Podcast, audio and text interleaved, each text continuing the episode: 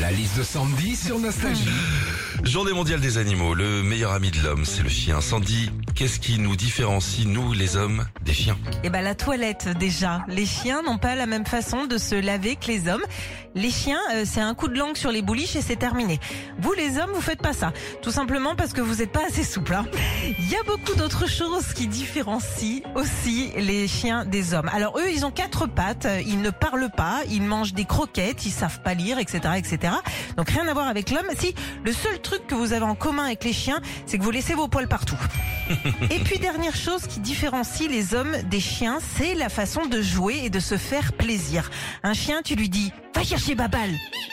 Il entend ça, il est content, alors que nous, pour qu'on soit content, il faut dire va chercher Babal Androuille.